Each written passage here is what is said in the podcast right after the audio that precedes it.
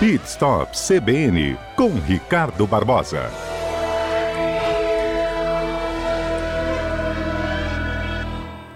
Olha, a gente já falou de carros voadores em episódios anteriores e hoje Ricardo Barbosa vai falar também dos carros de duas rodas, as motos voadoras que também estão sendo desenvolvidas, né, pelas, pelos grandes fabricantes.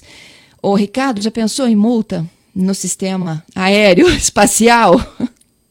Poxa, Fernanda, bom dia, ouvintes. Você já começa aí me colocando numa situação difícil. Como é que vai multar esse pessoal que está voando?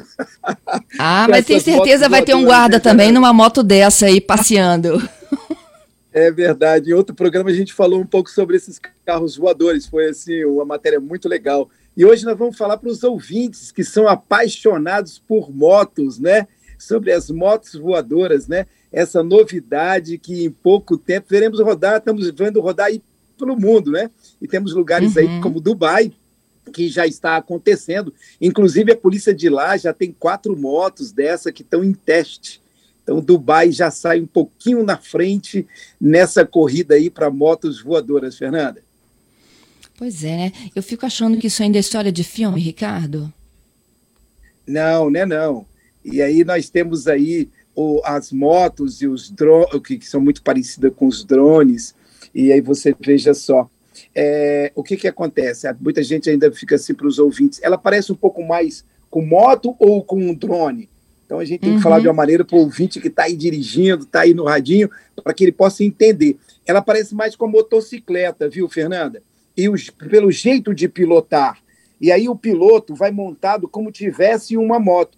Mas ela é, é parecida também com o drone, porque aquele drone gigante, porque ele tem as suas hélices que estão nas quatro pontas do, do, do, do, do drone ali e a moto no meio.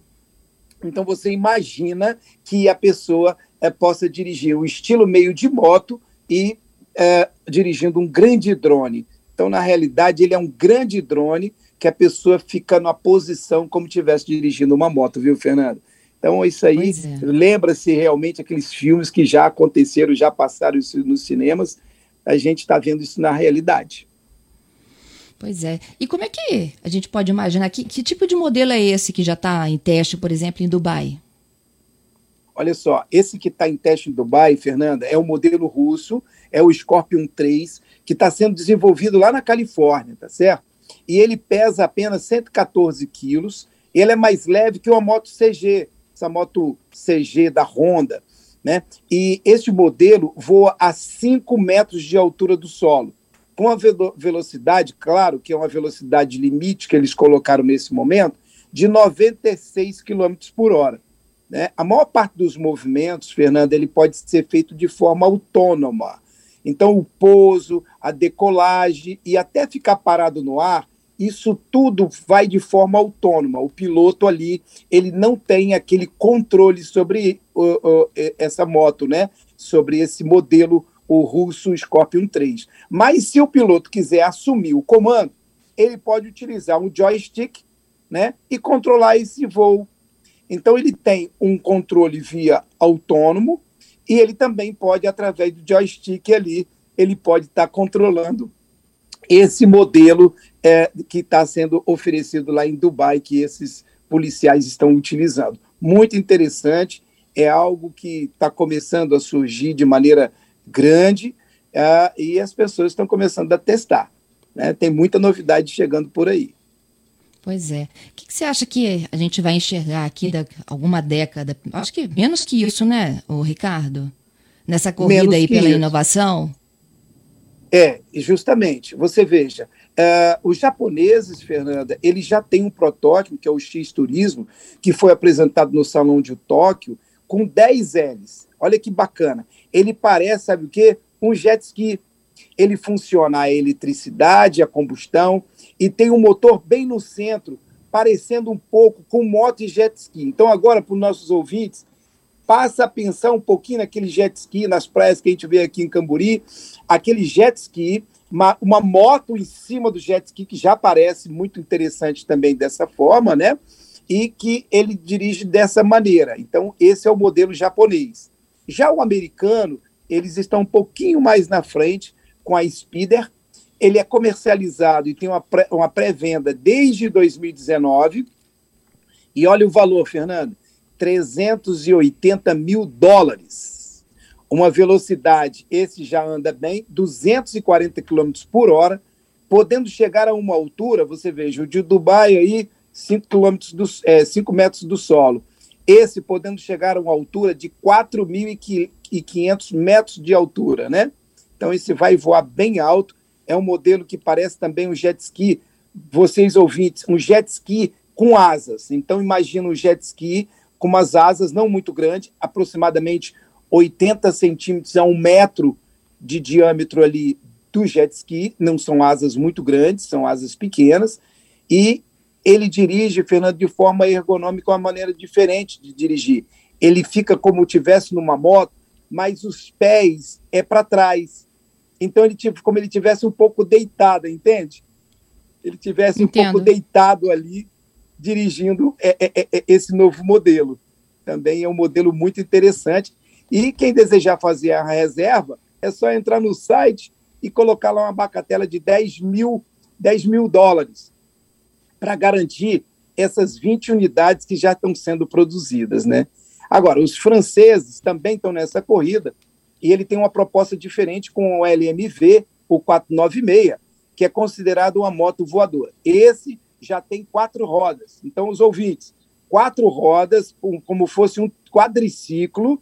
Olha quanta coisa interessante. O francês vem com o modelo quadriciclo, com quatro rodas, que aí ele é movido por energia elétrica.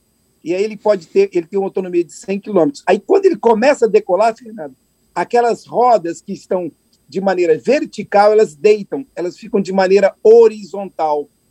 Então, ela muda a posição das quatro rodas. Então, ela pode é, é, funcionar como uma, uma, uma, moto, um quadriciclo, mas quando ele aciona os drones e ela vai voar, essas rodas elas ficam de maneira horizontal e aí ele decola. É claro que todos esses modelos eles decolam de maneira vertical. Então, puxa vida, olha quanta coisa bacana o americano, o francês, é, o próprio russo, é, o japonês, todos eles vindo com cada um com seu modelo, cada um com seu protótipo para lançar no mercado.